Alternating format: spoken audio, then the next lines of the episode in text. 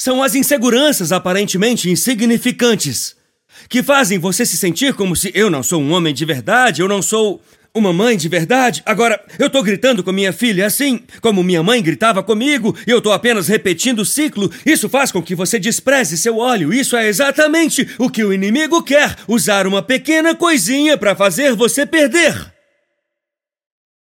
seu milagre.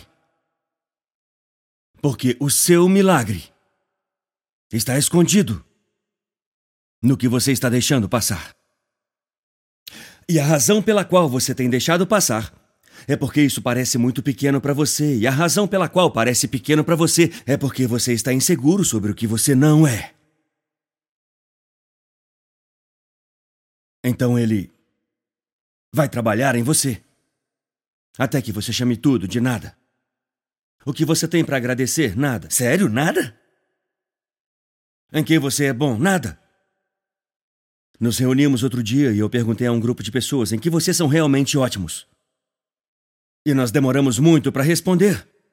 E será que é porque nós somos muito humildes? Ou porque o inimigo mexeu tanto conosco que agora nós estamos todos à beira dos 40 anos? E estamos muito familiarizados com a nossa deficiência. Quando você vive em um déficit por um longo tempo, isso acaba por ofuscar o óleo que você tem. Ele quer que você despreze seu óleo, que você despreze a fase da vida em que você está. Ele quer que você fique pensando em quanto tempo você costumava ter antes. Ou quanto tempo você terá quando. Enquanto isso, a pergunta do profeta não é o que você gostaria de ter em sua casa. O que você ainda tem?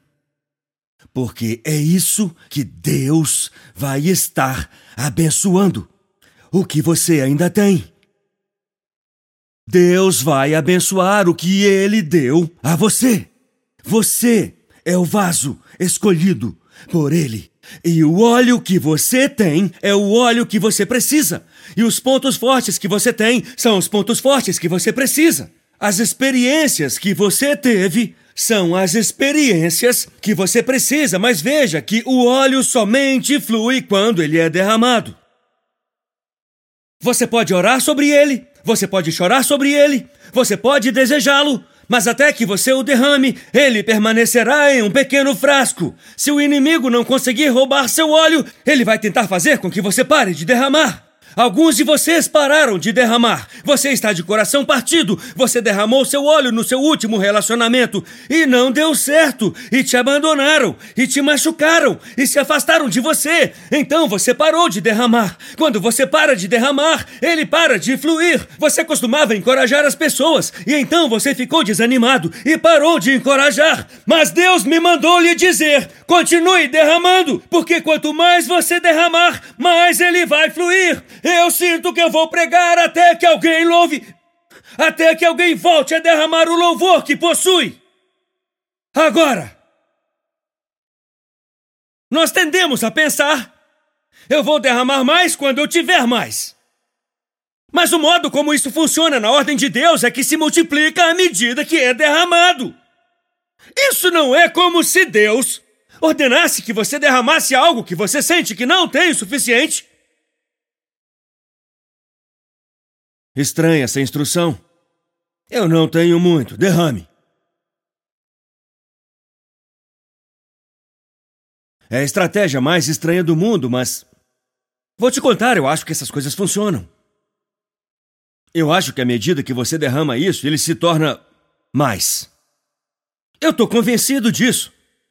Eu tentei essa coisa de sentir pena de si mesmo quando se está desanimado. E tentei a outra coisa, onde eu encorajei outra pessoa quando eu me sentia desanimado.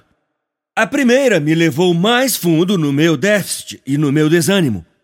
A segunda é a coisa mais estranha, porque eu não sentia que eu tinha o que dar. Eu queria que alguém me encorajasse. A amargura vai te impedir de derramar o que você tem enquanto você espera pelo que você quer.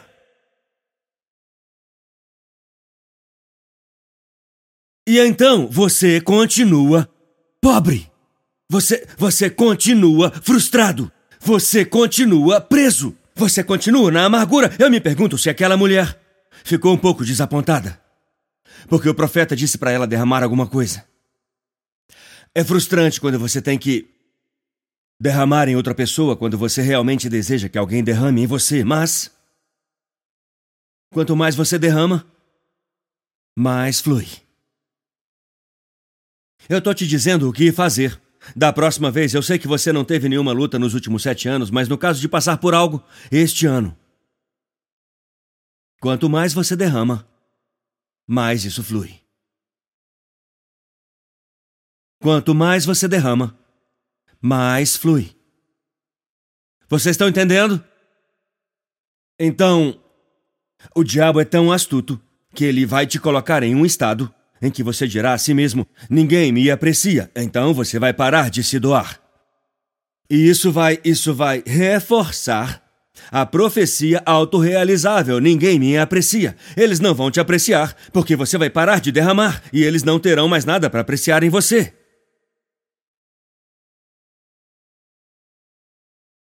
É, é por isso que a Holly disse outro dia: eles nem, eles nem se importam com o que eu cozinho. Era sobre as crianças. Ela disse: eles só querem macarrão. Ela fez aquela refeição.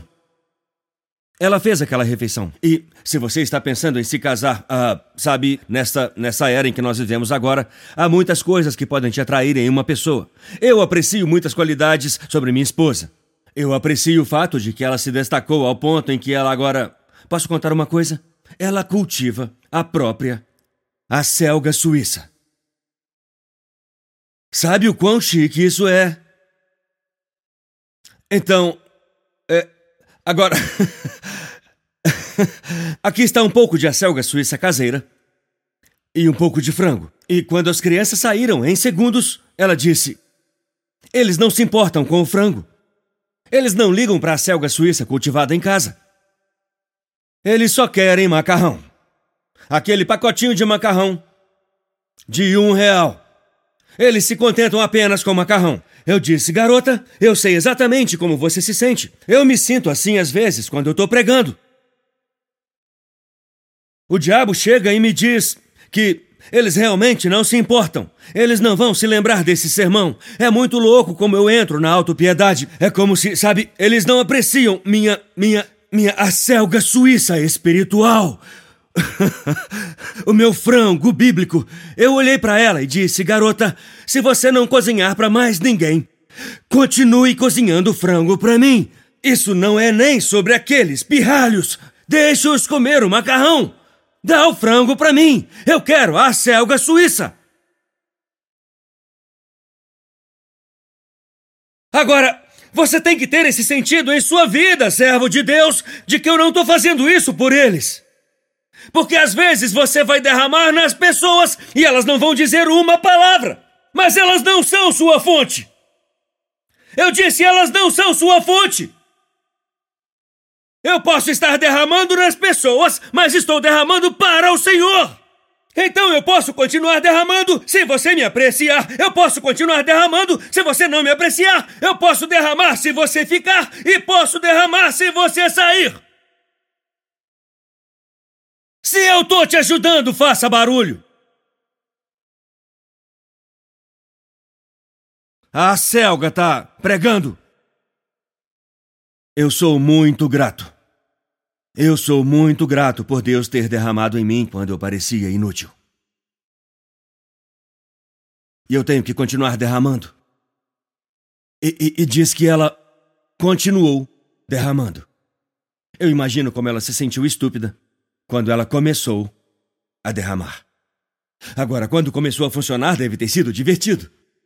E eu vou apontar uma coisa que eu achei meio engraçada. Eu estava falando isso com o JJ, como o Eliseu disse a ela no versículo 3: saia e vá pedir jarros vazios a todos os seus vizinhos. E. e. e ela. No verso 5 diz: Ela o deixou e fechou a porta atrás dela e de seus filhos, e lhes trouxeram os jarros. Ela fez seus filhos irem até os vizinhos. Você ouviu o que o homem disse? Mas ela fez uma coisa que eu quero apontar. E foi o que permitiu que ela derramasse, ela fechou as portas. Esse é um detalhe tão importante nesse texto. Porque é o que você derrama em particular quando ninguém está olhando. Muitos de nós estamos tão ocupados orando por mais óleo, mais oportunidade, mais, mais, mais, mais, mais. E Deus diz: derrama, derrama, derrama, derrama, derrama. E quanto mais você derrama, mais flui. Você nunca vai derramar o que tem enquanto estiver tão ocupado, consultando o que todo mundo tem. Você tem que ser como mulher. Você tem que ser como a mulher que entrou e derramou aquele perfume caro nos pés de Jesus e. Todos os homens ao redor chamaram aquela adoração de desperdício. Você sempre. Você sempre.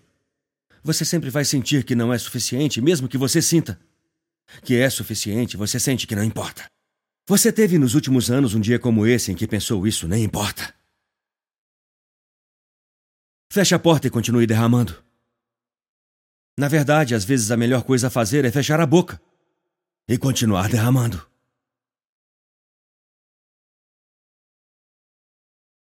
E continuar derramando. Porque o óleo só se multiplicou quando ela estava em movimento.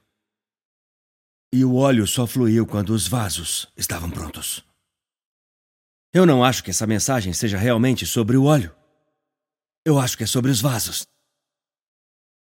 Quando Eliseu disse a ela para ir até seus vizinhos, ele deu a ela um tipo muito específico de vaso para buscar. Ele disse que estejam vazios. Que estejam vazios.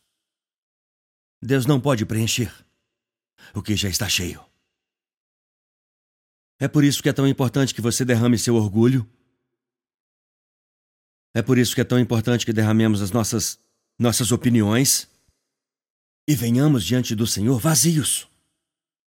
Quando os vasos estiverem prontos, o óleo fluirá.